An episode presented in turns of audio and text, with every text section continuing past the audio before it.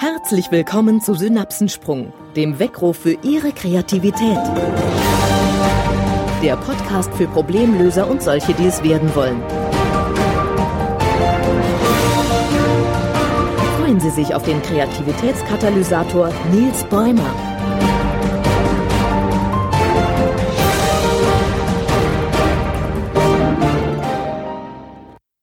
Was bisher geschah.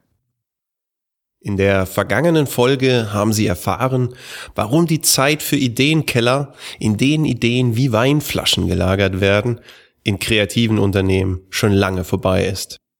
Und dass eine Idee immer scheitern kann. Wir aber gerade deshalb unseren Mut brauchen, um auch einmal Flaschen zu zerschlagen. Liebe Hörer, herzlich willkommen zur Übungsfolge Mut. Schön, dass Sie mich hören und mutig wenn Sie alle Übungen dieser Folge auch wirklich ausprobieren. Ich beschreibe Ihnen in dieser Folge verschiedene Möglichkeiten, Ihren Mutmuskel zu trainieren. Sicher wird dabei nicht jede Übung für jeden von Ihnen gleich geeignet sein. Einige Dinge fallen Ihnen vielleicht leicht, andere sehr schwer. Wichtig ist, dass Sie die eine oder andere Übung auch wirklich ernsthaft ausprobieren und durchführen um das Gefühl der Überwindung wieder einmal ganz bewusst zu erleben. Besonders gut ist auch, wenn Sie einmal dabei scheitern. Denn die Möglichkeit des Scheiterns mit unseren eigenen Ideen ist immer und jederzeit gegeben. Den Mut zu haben, sie trotzdem auszuprobieren, gehört mit zu Ihrem kreativen Potenzial. Und genau das steigern wir mit den folgenden Übungen. Übung 1. Haben Sie noch einen Traum? Etwas, das Sie unbedingt noch erleben oder tun möchten? Eine besondere Reise oder außergewöhnliche Aktion vielleicht? Denken Sie bitte kurz nach. Welchen Traum wollen Sie sich noch selbst erfüllen? Jetzt stellen Sie sich die Frage, ob Sie diesen Traum schon einmal jemanden erzählt haben. Kennt ihn bereits jeder?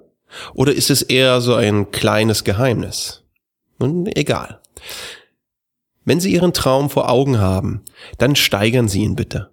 Machen Sie ihn größer. Schmücken Sie ihn aus. Wenn Sie so wollen, verdoppeln Sie ihn. Was ich genau damit meine nun, wenn es Ihr Traum ist, mit einem Boot eine lange Kreuzfahrt zu machen, dann stellen Sie sich jetzt vor, dass diese Kreuzfahrt auf Ihrem eigenen Boot stattfindet. Wenn es vorher ein 10 Meter Segelboot war, ist es jetzt eine 50 Meter Yacht.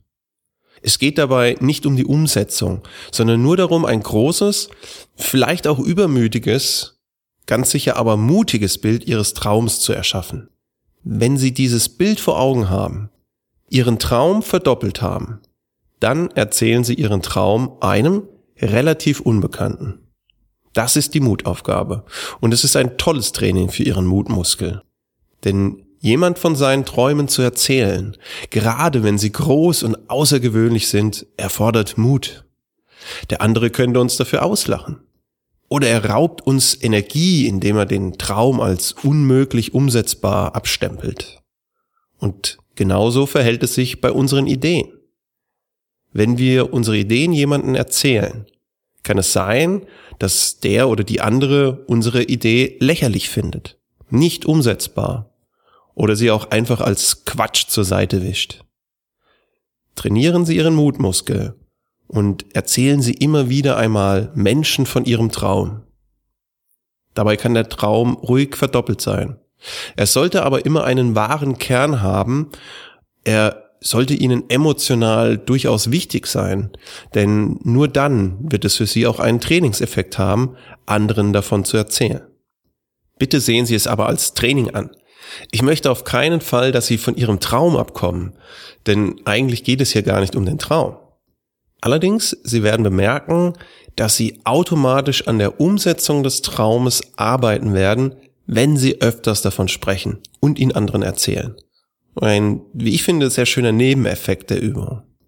Einer meiner Träume, und ich habe noch so einige davon, ist es einmal vor einem großen Publikum, nein, vor einem riesigen Publikum in einem Stadion zu sprechen. So etwas Mario Bart mäßig ein ganzes Stadion zu unterhalten und es ist mein Traum, die Kreativität von Menschen spürbar zu steigern, das Potenzial der Menschen zu entfalten und das am liebsten in einem riesigen Stadion mit mehreren tausend Menschen.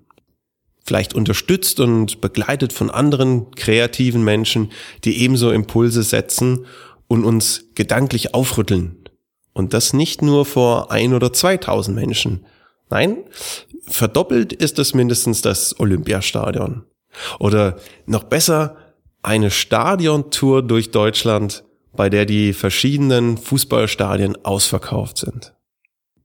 Nun bitte glauben Sie nicht, dass ich jedem davon erzähle, denn die meisten würden mich dann für, ja, positiv formuliert, schräg halten. Es erfordert durchaus Mut, diesen Traum hier jetzt so öffentlich zu erzählen. Aber, wie gesagt, einmal ausgesprochen, ebne ich schon den Weg, den Traum auch einmal zu verwirklichen. Und vielleicht sehen Sie mich in einigen Jahren ja auch live im Stadion. Übung 2. Der heiße Stuhl. Einer der schwierigsten Aufgaben im Ideenprozess ist es, Ideen zu bewerten und dann zu selektieren. Wir haben mit viel Mühe eine Idee erarbeitet. Der Gedankenblitz hat mich vielleicht voller Euphorie getroffen und jetzt gilt es, die Idee auf den Prüfstein zu stellen. Das ist nicht einfach und auch hier ist immer Mut notwendig. Eine gute Technik, um Ideen zu prüfen, ist der heiße Stuhl und gleichzeitig ein sehr gutes Training für Ihren Mutmuskel. Testen Sie es ruhig beim nächsten Meeting einfach aus. Beim heißen Stuhl setzt sich die oder der Ideengeber in die Mitte und weitere Mitdenker, Kollegen oder auch einfach Freiwillige setzen sich in einem Kreis um ihn herum. Es sollten mindestens drei, besser fünf bis sieben Personen um den Ideengeber in der Mitte herumsitzen. Gerne dabei auch einmal in seinem Rücken sitzend, da dies das Denken noch mehr herausfordert. Zum Start schildert die Person in der Mitte seine Idee, möglichst detailliert, so dass sich alle anderen Personen ein Bild davon machen können und die Grundzüge der Idee verstehen. Wir benötigen in dieser Phase so viel Informationen, damit wir eine ausreichende Grundlage für eine Bewertung haben. Anschließend sind die Personen im Kreis gefragt.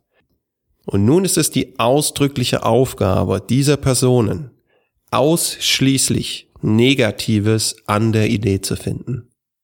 Dabei dürfen es keine sogenannten Totschlagargumente sein, die in Wirklichkeit keine Argumente sind. Ein Beispiel, der Satz, das haben wir schon immer so gemacht und nie anders ist kein Argument. Es geht darum, die Schwächen der Idee schonungslos aufzudecken und mögliche Faktoren aufzubohren, die zum Scheitern führen können. Der Ideengeber in der Mitte sitzt also auf dem heißen Stuhl und versucht, diese geballte Ansammlung an negativen Äußerungen abzuwehren, beziehungsweise auf seine Idee konstruktiv anzuwenden. Und aus eigener Erfahrung kann ich Ihnen versichern, dass es nicht immer einfach ist, in dieser Situation ruhig zu bleiben und die richtigen Argumente zu finden. Auf jeden Fall erfordert es Mut, sich allein in diesem Kreis zu stellen oder zu sitzen. Ziel ist es dabei nicht, alle von der eigenen Idee zu überzeugen. Es geht darum, die Schwächen der eigenen Idee herauszuarbeiten und zu sehen, mit welchen Argumenten und Aktionen es möglich ist, die Idee, sagen wir, wasserdicht zu machen. Es ist eine der besten Techniken, die ich kenne, um Ideen auf ihre Umsetzbarkeit zu testen und eine gute Trainingsmöglichkeit, den eigenen Mutmuskel zu trainieren. Ich empfehle die Übung gerne auch jungen Menschen, Schülern, Studenten zum Beispiel. Denn umso früher wir lernen, uns von Kritik nicht abschrecken zu lassen, sondern diese zu nutzen, um eigene Ideen zu optimieren, umso eher werden wir diese Fähigkeit auch mit ins Berufsleben nehmen und auf unsere dortige Ideenentwicklung übertragen können. Der notwendige Mut, sich Kritik zu stellen, wird mit der Zeit etwas Selbstverständliches. Und dann bremst uns Kritik bei der Ideengenerierung auch nicht mehr aus, da wir sie positiv für uns nutzen können. Ganz sicher kennen Sie Brainstormings, die wahrscheinlich bekannteste und am meisten genutzte Technik weltweit. Mehrfach haben Untersuchungen in den vergangenen Jahren allerdings ergeben, dass Brainstormings in den meisten Fällen gar nicht mehr oder bessere Ideen erbringen als eine Ideensuche von Einzelpersonen, die jeder für sich versuchen, eine Aufgabe zu lösen. Wenn wir also Menschen jeden für sich in ein Eck setzen, bekommen wir mehr und bessere Ideen, als wenn wir sie zusammen in einem Brainstorming arbeiten lassen. Das soll nicht Inhalt dieser Folge sein, Offensichtlich ist es sehr wichtig, wie genau ein Brainstorming durchgeführt wird und welche Regeln dort befolgt werden. Eine der bekannten Regeln ist, unter anderem, dass es in der Ideensuche keine Kritik gibt. Während der Ideensuche sollte keine Kritik geäußert werden. Und genau hier bin ich anderer Meinung. Wenn alle Teilnehmer bereits Erfahrung mit konstruktiver Kritik gemacht haben, vielleicht schon die eine oder andere Runde auf dem heißen Stuhl überstanden haben, dann wird Kritik den Ideenfluss in diesem Team nicht stoppen können. Kritik kann durchaus geeignet sein, Ideen zu schleifen und dadurch besser zu machen. So wie auch ein Diamant ja erst durch den richtigen Schliff perfekt wird. Dabei sollten beide Seiten trainiert werden. Kritik geben und empfangen. Wenn das aber eingespielt ist, dann steht auch kreativen Debatten inklusive Kritik bei Brainstormings nichts im Weg. Übung 3. Der Gewagt-Tag. Erinnern Sie sich an die Übung Gewagt aus Folge 6? Die Gewagt-Technik ist ein absoluter Kreativ-Turbo. Ersetzen Sie jede pauschale Ideenblockade durch das Wort gewagt. Das sind Aussagen wie geht nicht, haben wir schon ausprobiert, mit unserem Kunden nicht möglich und so weiter. Jede Verneinung, jedes Nein oder Nicht wird durch das Wort gewagt ersetzt. Und zwar ohne weiteres Beiwort, das dann die Wirkung nur abschwächen würde. Schummeln Sie sich also nicht mit einem zugewagt heraus. Aus der Gewagtübung bei einem Meeting kann der ultimative Trainingstag für Ihren Mutmuskel werden. Der Gewagt-Tag.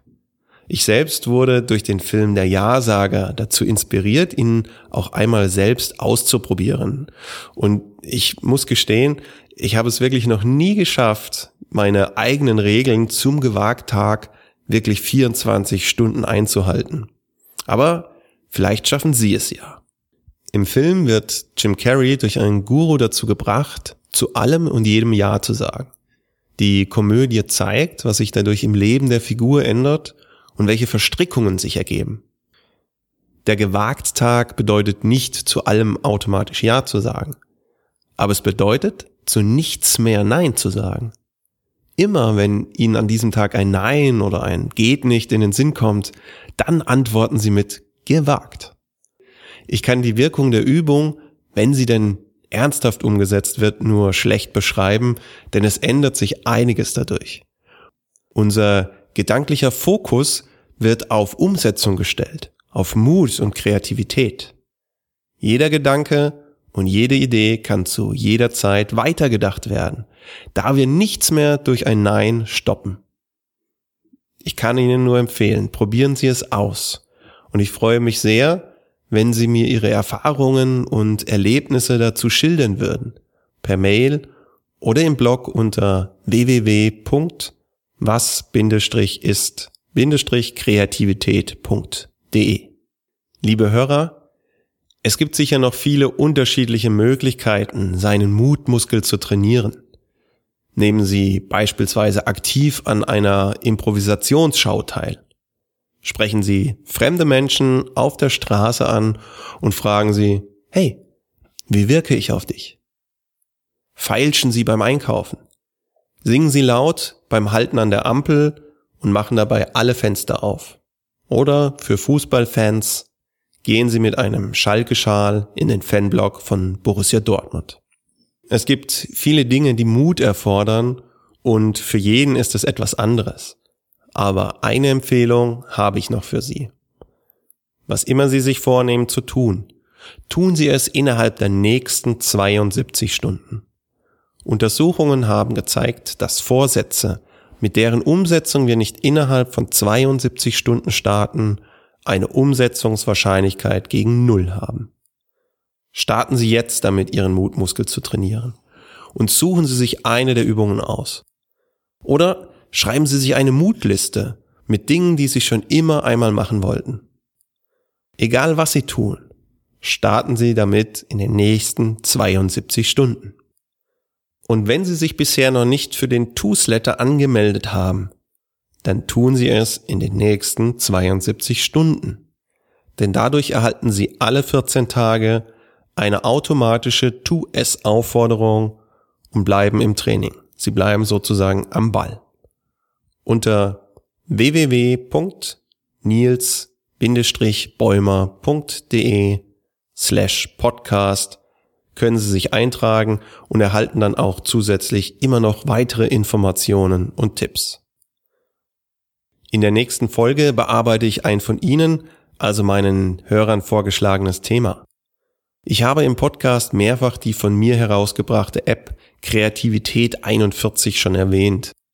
Da es nun zur App und deren Funktionen mehrere Rückfragen gab, werde ich in Folge Nummer 9 mehr dazu erzählen und dabei auch die vier enthaltenen Techniken erklären.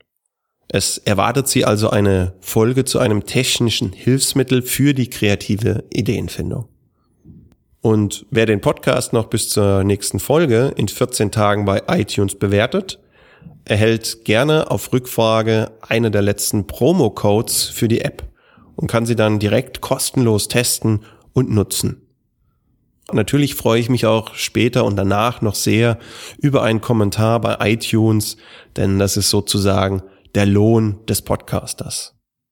Liebe Hörer, gönnen Sie sich nach dem Abspann noch die Outtakes der Folge und trainieren Sie fleißig, um es wieder einmal kreativ an die Jedis anzupassen.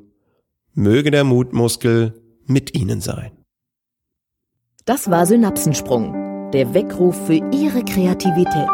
Wir freuen uns, wenn Sie Ihre Synapsen auch in der nächsten Woche wieder auf unserer Frequenz springen lassen.